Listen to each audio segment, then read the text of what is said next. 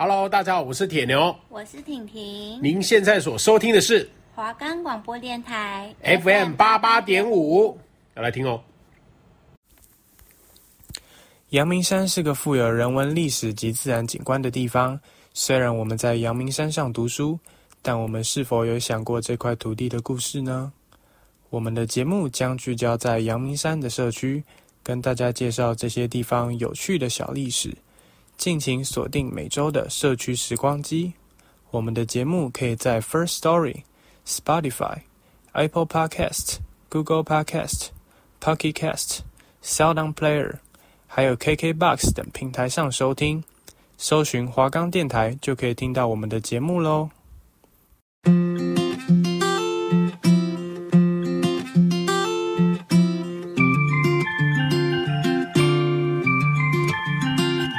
欢迎收听社区时光机番外篇，我是主持人博成，我是主持人声炫。那声炫，我们今天番外篇要翻去哪里呢？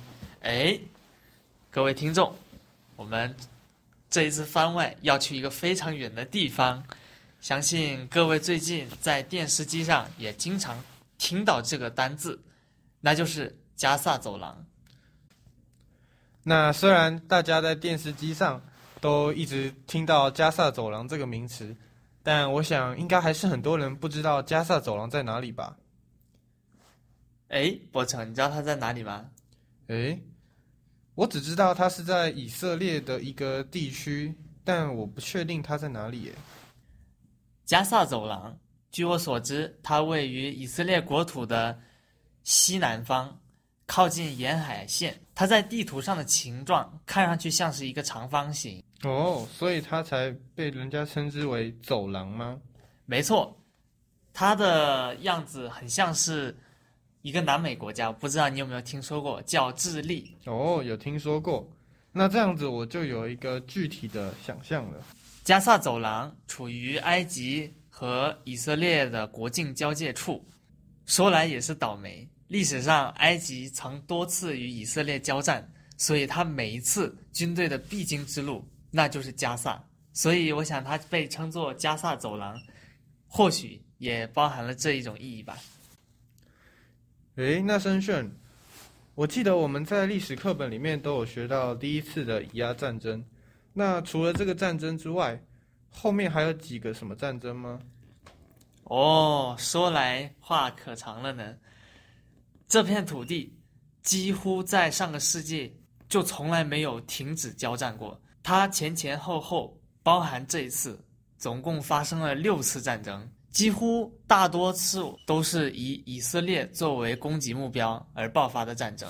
所以说是好几个阿拉伯国家一起过来联合攻打以色列喽。没错，哎，博成，你有没有好奇为什么阿拉伯人都这么讨厌以色列人吗？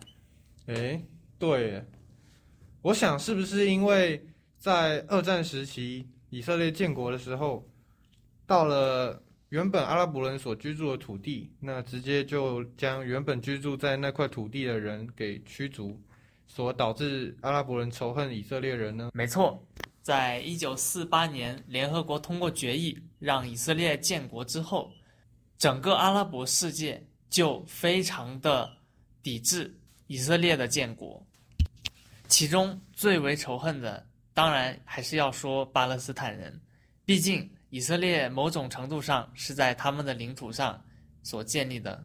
原来如此，那申炫，我想要问，巴勒斯坦它是一个国家吗？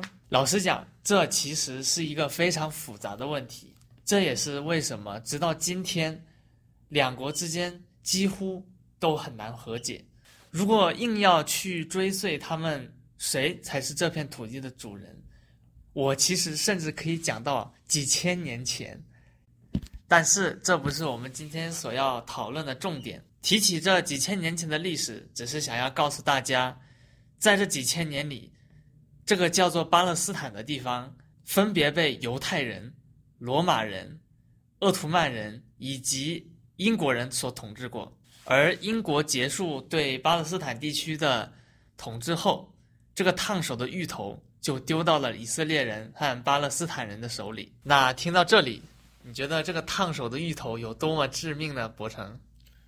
啊，看到最近的新闻就可以发现，这两方的仇恨值可以说是拉到满点了。不止以色列轰炸加萨的医院，哈马斯这个组织也是疯狂的在对以色列人质做一些不人道的事情。都要从哪里开始说起呢？申炫，没错，这就要开始回到一九四八年以色列建国。当时虽然联合国决议决定让以色列在巴勒斯坦的领土上进行建国，但阿拉伯世界的大多数国家都不承认这一个决议，因此他们决定用战争的手段去帮巴勒斯坦人找回他们的领土，哪怕。这片土地的前一任统治者是英国人，但他们还是决定以战争的手段去找回他们的法理解释权。哦，所以阿拉伯及巴勒斯坦，他们就联合起来一起攻打以色列喽？没错，只是第一次中东战争最终以阿拉伯联军的惨败收场，而以色列在此之后。便与阿拉伯世界的国家不共戴天，几乎每隔十年就会再爆发一些冲突，而小的恐怖袭击则是几乎没有停止过。原来如此，那相信大家在新闻中最近都能看到，引发这场战争的是哈马斯的这个武装分子。相信大家也不太清楚说，哈马斯它究竟是一个呃恐怖分子的团体呢？还是它其实是一个政权呢？相信在听这个节目的大多数的听众，应该都多少有接触过选举吧。其实哈马斯某种程度上，它也是通过选举上台的。其实它算不算上一个政权呢？这其实要展开来讲。巴勒斯坦的局势并不像各位所熟知的一般的国家那样。现在的巴勒斯坦被分为两个区域。一个就是我们今天在讨论的加萨走廊，另外一个则是位于以色列东部的约旦河西岸。这两块区域呢，现在分别由两个政权所操控、所执政。那一个就是我们的哈马斯，对吗？没错，现在的哈马斯就大多处于加萨城内，现在应该正在激烈的与以色列军队交战。那另一个政权呢？哦，这个另一个政权就非常的有意思了。与哈马斯竞争的另外一个政权，它的名字叫做法塔，也有人把它称为法塔赫。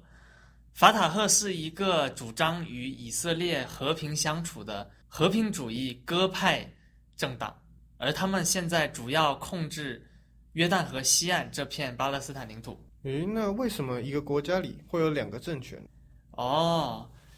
这说来话长，其实也是蛮有趣的。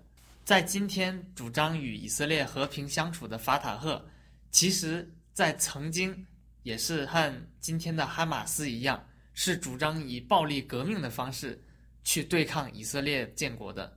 诶，那为什么他们现在就转为温和鸽派了呢？哎，都说恶人老了之后看上去也慈祥。曾经领导法塔赫的领袖。在逐渐年迈之后呢，可能在有一天，也是忽然感到身心俱疲，于是决定主动向以色列提出和解。以色列方面当然是非常乐意这种情况出现的，这样会给他们减少不少的麻烦。因此，双方在大概是二零零七年或二零零九年的时候，法塔赫与以色列签署了相关的协议，并迎来了短暂的一段和平。那我相信，这个协议签下去之后，对于以色列或是巴勒斯坦的人民，应该都觉得啊，终于松了一口气吧。那为什么还会有哈马斯这样的武装团体出现呢？其实呢，原因很简单，那就是腐败。在以色列与巴勒斯坦，不对，在以色列与法塔赫签署和平协议后。曾经的法塔赫领袖开始变得逐渐腐败起来，因为以色列为了想要在经济上掌控住巴勒斯坦，因此大量以色列的资金流入巴勒斯坦国内，并在那个地方开设工厂，或是建立市集。而来自以色列的巨额经济补助，则是让曾经的革命派领袖的钱包变得越来越鼓。然而，钱包变鼓并不代表着这位领袖愿意把钱拿出来与他的国民分享。大部分的巴勒斯坦人还是处于非常贫困的状态。这时候，那些曾经追随这位革命领袖的巴勒斯坦武装分子，认为曾经的领袖已经背叛了革命，并在他死之后立刻分裂出去，建立了一个主张以革命的方式去夺取巴勒斯坦人生存空间的组织，这也就是今天的哈马斯。而且我在报道中还有看到，哈马斯的口号在一开始就是以消灭以色列为主张的。这么激烈的口号，可以看得出来，他们是对于。不管是原本的法塔赫的领袖的失望也好，或是对于以色列人的仇恨也好，都是非常强烈的。没错，而这种巴勒斯坦方对以色列的仇恨，马上就招来了后果。所谓冤冤相报何时了？以色列在接近二零一零年的时候，马上就开启了对巴勒斯坦的经济制裁。虽然联合国认为以色列针对巴勒斯坦的这种经济制裁是非常不人道的，但制裁依旧是执行了，而这也无疑加深了以色列人与巴勒斯坦人之间的仇恨。那在原本就经济状况不太好的巴勒斯坦人身上，又再加了这个经济制裁，想必对巴勒斯坦人可以说是雪上加霜啊。没错。直到今天，加萨走廊大部分的巴勒斯坦人也都处于一种贫穷的状态。那在这么恶劣的环境下，巴勒斯坦人要靠什么来生存呢？哎，你说到了一个重点，这其实也是为什么哈马斯始终会有这么高支持率的原因。几乎大部分的巴勒斯坦人在一生中都会接触到一次国际援助。没错。在加萨这个地方，资源匮乏到几乎可以说是上顿吃完没有下顿，而国际上的大多数的人道主义组织也经常会光顾这里。诶，那你刚刚有提到说，这也是哈马斯会有很多民众所追随的原因，是为什么呢？这就要从加萨城内糟糕的环境讲起了。可以说，加沙城内是什么东西都缺，水、电、瓦斯，以及各种各样的商品，可以说没有一个东西不是缺的。也正是因为这样，国际组织才会时不时的来到这里。同时，加萨城内有着非常离谱以及夸张的青年失业率，每十个人里就会有四个小孩是失业的。小孩如果没有读书，然后又无所事事，那你觉得他会去想要做什么事情呢？那说了这么多，我想要听听看，申炫，你对于最近一次哈马斯在十月七号向以色列发动阿克萨洪水行动之后所造成的一连串的效应，有什么样的看法呢？首先呢，我不得不讲，我其实对这一片区域呢，并没有那么太多的关心。在过去的时候，我偶尔会在 BBC 或者是路透社这样的国际媒体上看到他们短暂的提到一下加沙走廊内的困境，比如说啊、人们吃不到东西啊，穿不好啊，而且最最恐怖的就是他们每个人眼中都透露着一种仇恨。呃，我相信你应该也偶尔也会看到一些国际新闻里。就是有一个画面，很多人都在朝一个军车丢石头，军车快速的掠过，而旁边的人则是愤怒的丢石头。这其实就是加萨城区内市民们的普遍的这种态度。而在最近战争的爆发，更是让我意识到这片地方的仇恨，短期内，甚至我说的再夸张一点。直到犹太人与巴勒斯坦人其中一个灭绝之前，我觉得这个仇恨可能都很难再解除了。另外，我也是意识到一个非常残酷的现实，那就是如果敌国的士兵他就是藏在民宅里，那你为了保证自己的士兵不要白白的死掉，那你只能朝着民用建筑物轰击。可是你朝着民用建筑物轰击，你几乎是不可避免是会伤到其他的平民的，而那个平民在得知自己的可能家属啊，或者是朋友啊，因为你这种行为而死去了，那他很有可能就会成为下一个想要用枪杀死你的敌人，而这样反复反复，那就像我刚才说的那一样，除非犹太人或者是巴勒斯坦人其中一个人彻底死光，不然这个仇恨真的是再也解除不了了。那其实我跟申炫一样。在这件事情之前，也是对于以色列和巴勒斯坦有一些简单的了解，但是也没有特别去关注。那在这次的事件中，我觉得让我最关切的点就是人道方面的问题。那在以色列总理纳塔雅胡疯狂的轰炸加萨，下令疯狂的轰炸加萨之后，不管是医院还是平民的住宅，都已经被炸得已经。已已经差不多都快看不到了，那也蛮多平民还有婴儿就此丧生。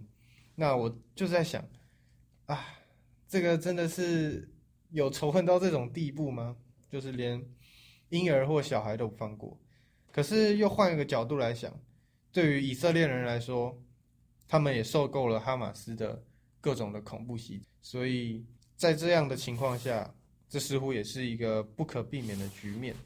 没错，这样一来一回的攻击，可以说让仇恨始终得不到缓解。哎，博成，你刚才有提到那个阿克萨洪水行动，没错。你知道当时他其实发射了五千多枚火箭弹，但其实大部分都被以色列的一个叫做铁穹的防空系统拦截住了吗？哦，铁穹防空系统听起来很厉害。它是一个什么样的系统呢？哦，其实它就是一个，其实它比起说是什么武器系统，它更多的是一种由许多许多防空武器组成的一种体组成的防空阵地，而这些防空阵地在过去多年一直在保护以色列的国境内遭受哈马斯或者是黎巴嫩真主党，亦或是。伊朗的火箭弹袭击，比如有的时候，也门的胡塞武装就会时不时的向以色列国内发射一些火箭弹，而这些通常都会被这个名为“铁穹”的防空系统拦截下来。听起来非常厉害。那难道这个铁穹系统它就是天衣无缝的吗？它没有缺点吗？那它当然是有缺点的啦。它唯一的缺点就是非常非常的贵。巴勒斯坦的武装分子，或者是也门的胡塞武装，亦或是黎巴嫩的真主党，他们所发射的火箭弹，其实都是成本非常低廉的，有一些甚至其实是用你所熟知的水管加工制造而成的。但铁穹却并不是，因为它要追踪这些飞过来的火箭弹，所以它在前面会有一个。类似追踪的系统，追踪热源的系统，而这个光是而光是这个系统就要非常非常的贵。那你经常去使用这个系统的话，在财政上是一定会有一些困难的。毕竟，可能他可能敌军的火箭弹一枚才大概五千美元，而铁穹。则是上万、两万、五万，甚至更贵。这个我不太清楚，但肯定是要比火箭弹要贵的。那像这一次的，像这一次的以巴冲突，在战争刚开始的时候，哈马斯一口气发射了五千多枚火箭弹，而铁穹也是拼命的去阻挡这些火箭弹。这一连串的袭击以及防御。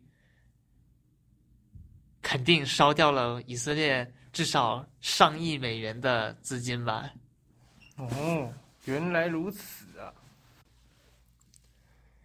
那申炫，我还蛮好奇，现在各国对于以巴冲突各自的立场是什么？那首先来看美国，美国在过去以往的政策就是亲以色列多一些，在这一次的战争，他们也不例外。他们不仅在外交上给予了以色列非常多的帮助，更是直接将自己的军队派遣到了以色列的境内，大概有快好几千人了吧。除此之外，美国还将自己部署在全世界各地的八个航母战斗群中的两个派遣到了以色列附近的海域。诶，那伯承，话说我忽然想到法国这个国家，法国作为欧洲一个非常有影响力的欧陆大国，他对这件事情有什么样的立场呢？哦，那在法国的立场方面，可以感觉得出。法国总理马克宏秉持着比较中立的状态，那他有公开的声明呼吁以色列总理纳坦雅胡跟他说，加萨有太多平民的伤亡了，所以真的有必要去区分恐怖分子与平民，并提到立即实现人道主义休战以促成停火的重要性。那根据他所说的，可以知道法国是秉持了一个比较中立的一个。立场。原来如此，那同样作为欧盟内非常具有影响力的成员国，德国，他对这件事情又有什么样的看法呢？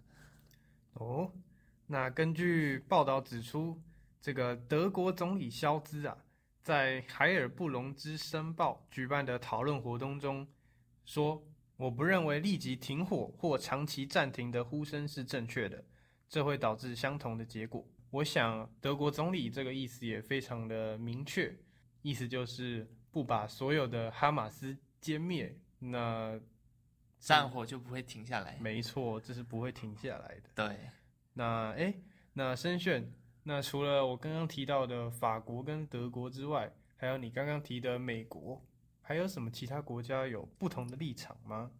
诶，看完西方国家的立场，我们也要把视角转到。巴勒斯坦身边的几个邻居身上，首先我们在这里要搞清楚几件事情，那就是阿拉伯的世界其实他们有分为两个大的派别。没错，穆斯林教徒也是有分派别的，一个是以沙乌地阿拉伯为首的逊尼派穆斯林国家，而另外一个则是以伊朗为首的什叶派穆斯林国家。这两个国家其实大概总体看下来，比如说什么。上一次举办世界杯的卡达也好，还是逊尼派穆斯林的领袖沙乌地阿拉伯，其实他们的立场大多都是谴责以色列，但没有更进一步的计划，或者是这种物资上的实质性的增援。而另一方面，伊朗也就是什叶派的领袖，他在这件事情上则是。要口吻要激进的很多，比如说他直接提出将以色列在巴勒斯坦所进行的军事行动定义为恐怖主义。此外，他还在国际会议上直接主张要求全世界对以色列进行贸易上的制裁。诶，那申炫，我有一个问题了，以色列既然都已经封锁加萨的边境了，那哈马斯他是从哪里取得这么多的火箭弹呢？或者是他们又是怎么运输这些武器的啊？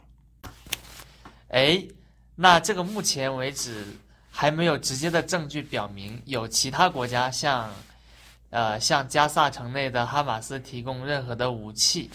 但是哈马斯自己其实他们有利用城市内的一些资源来补充他们的军备，比如说我们平时正。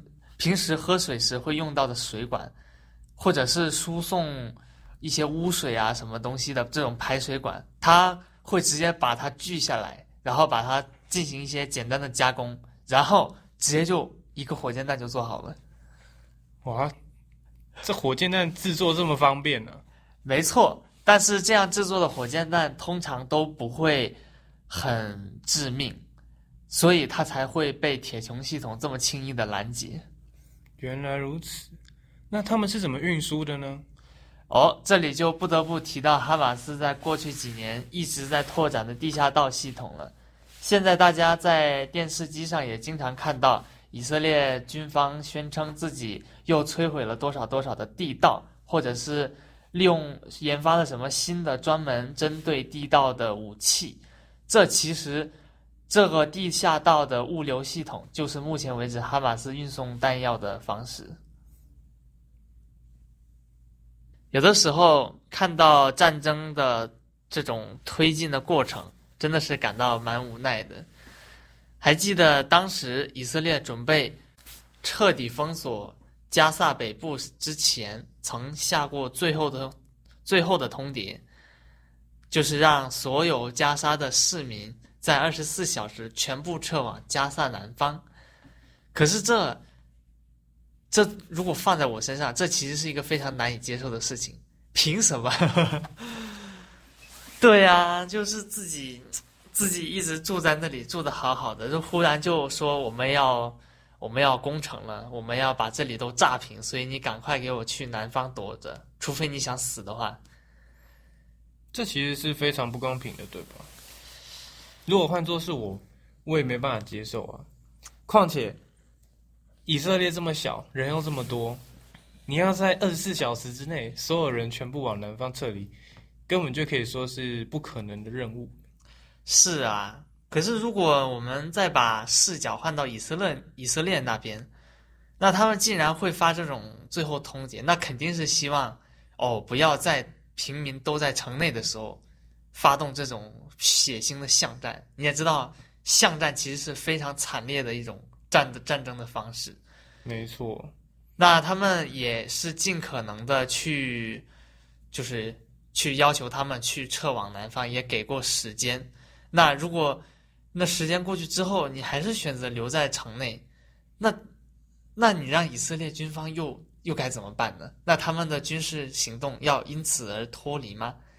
在可能在以色列国民或者是以色列军方看来，再多。给他们一天两天，哪怕半天的时间，都是让哈马斯加强防备能力的这种这种机会，而他们当然是不希望这样的。毕竟多给他们机会，就是约等于让自己的士兵多死几个人。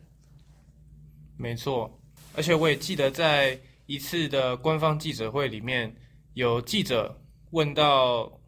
以色列总理说：“你会不会对于这样子的攻击会认为有人道问题，或者是这样会不会太残忍的时候？”